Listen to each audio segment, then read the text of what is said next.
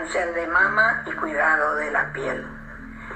A las pacientes con cáncer de mama se les recomienda evitar la exposición solar, usar protector con factor alto o preferentemente pantalla total, evitar el bronceado artificial con los rayos UVA y vigilar los medicamentos que toman, porque pueden ser fotosensibles y aparte examinar la piel regularmente. Según algunos estudios, los bajos niveles de vitamina D se correlacionan con diferentes patologías, entre ellas el cáncer de mama.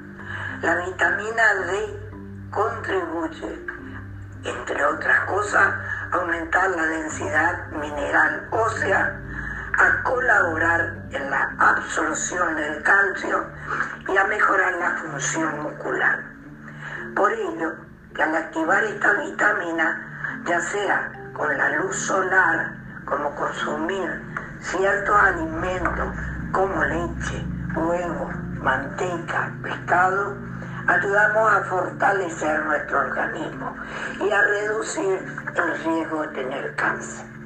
Durante el transcurso, del tratamiento radiante y hasta un año determinado el mismo, no se deberá exponer la mama al sol, ya que podrá reactivar efectos de la radiación y producir quemaduras o envejecimientos muy molestos en la mama irradiada.